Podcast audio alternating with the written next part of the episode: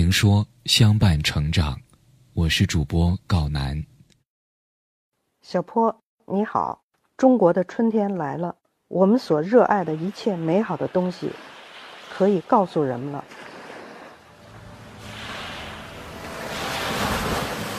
每年的四月十一号都是文艺青年不可错过的盛会，道理类似于很久以前人们喜欢去逛庙会。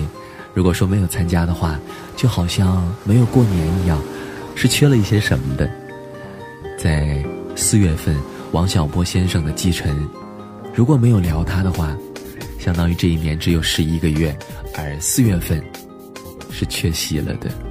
什么时候？九二年成为作家的。九二年啊，对，那时候已经四十岁了。嗯，四十岁突发奇想要写小说，要跟同龄人比。中国的作家大概没有这么晚开始写作。王小波曾经写过一篇题为《电视与电脑病毒》的文章，对电视节目围绕着节日纪念日打转的现象痛心疾首。大意是说，他认为中国电视编导的脑子里总有一本日历，每到一个节日或纪念日，就要放一些和那个日子有关的电影或者歌曲，结果把电视节目搞得没滋没味的。他说。有些日子，所有的频道都在闹日本鬼子，当然，那些鬼子和汉奸最后都被抗日军民消灭了，但这不能抵偿我看到他们时心中的烦恶。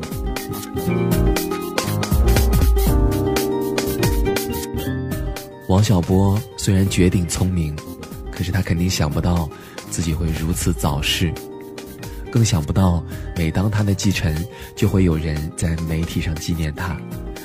他如果能够预料到这一点，一定会想办法长生不死，以免因为他自己的缘故出现他最烦恶的情况。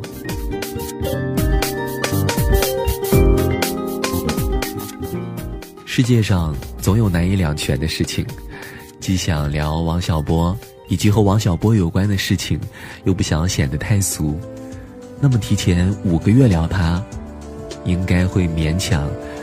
显得清高一些吧。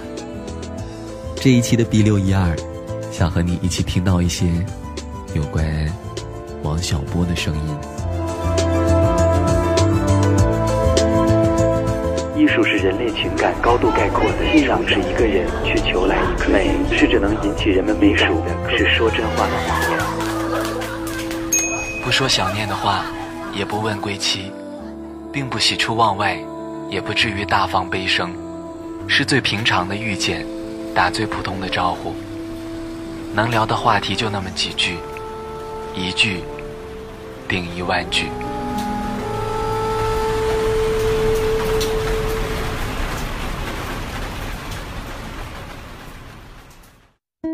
大家好，我是王小波，呃，过去是个教师，现在在写小说。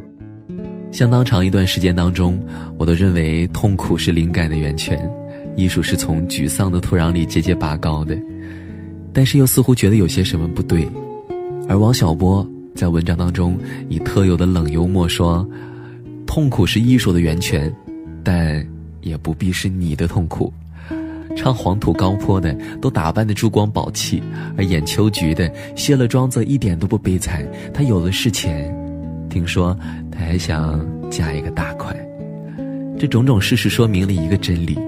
别人的痛苦才是你的艺术源泉，而你去受苦，只会成为别人的艺术源泉。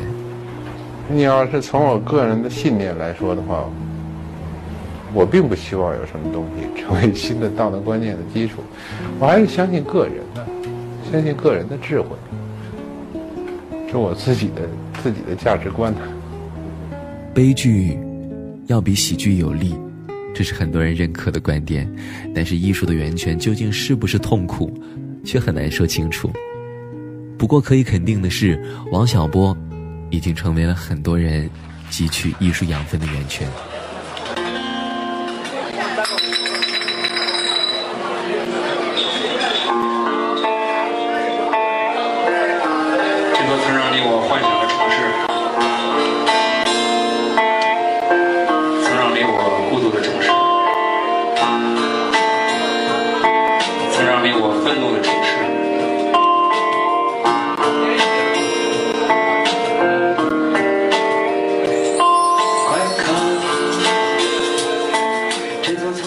二零零五年对于王凡瑞来说，应该是一个大年。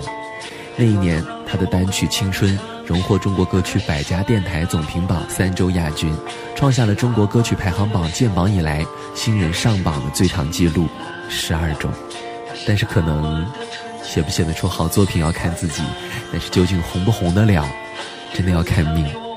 积累了相当多的好作品的王凡瑞，竟然异乎寻常地沉寂了下去，以至于在相当长的一段时间当中，他在百度百科里的介绍。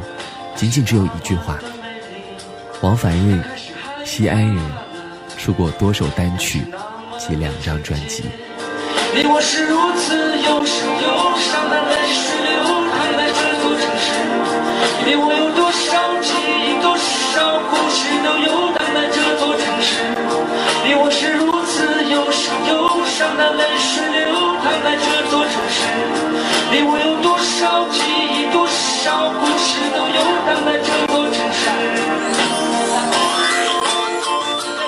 一六年的夏末，他推出了新专辑《万重山》，而专辑当中的主打歌《万事如意》的部分歌词，来自于王小波写给李银河的情书。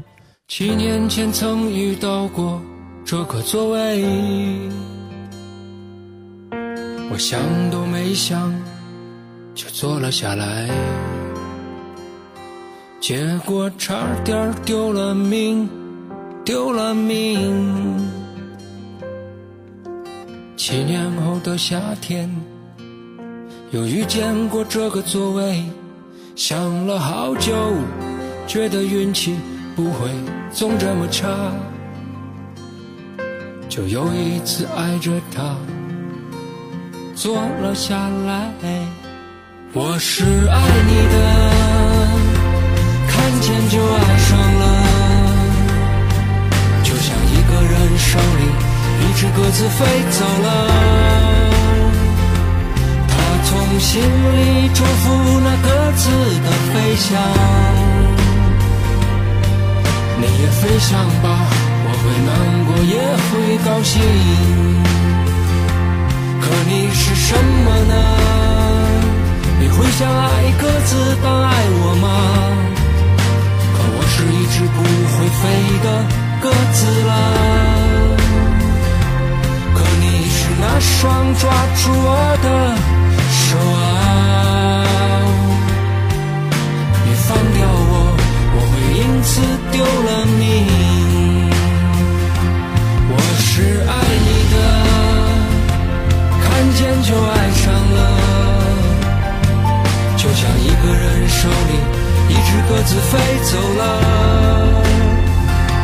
他从心里祝福那鸽子的飞翔。你也飞翔吧，我会难过也会高兴。我在我的故乡遇见你，本以为万事如意，可没想到这一切还是不尽人意。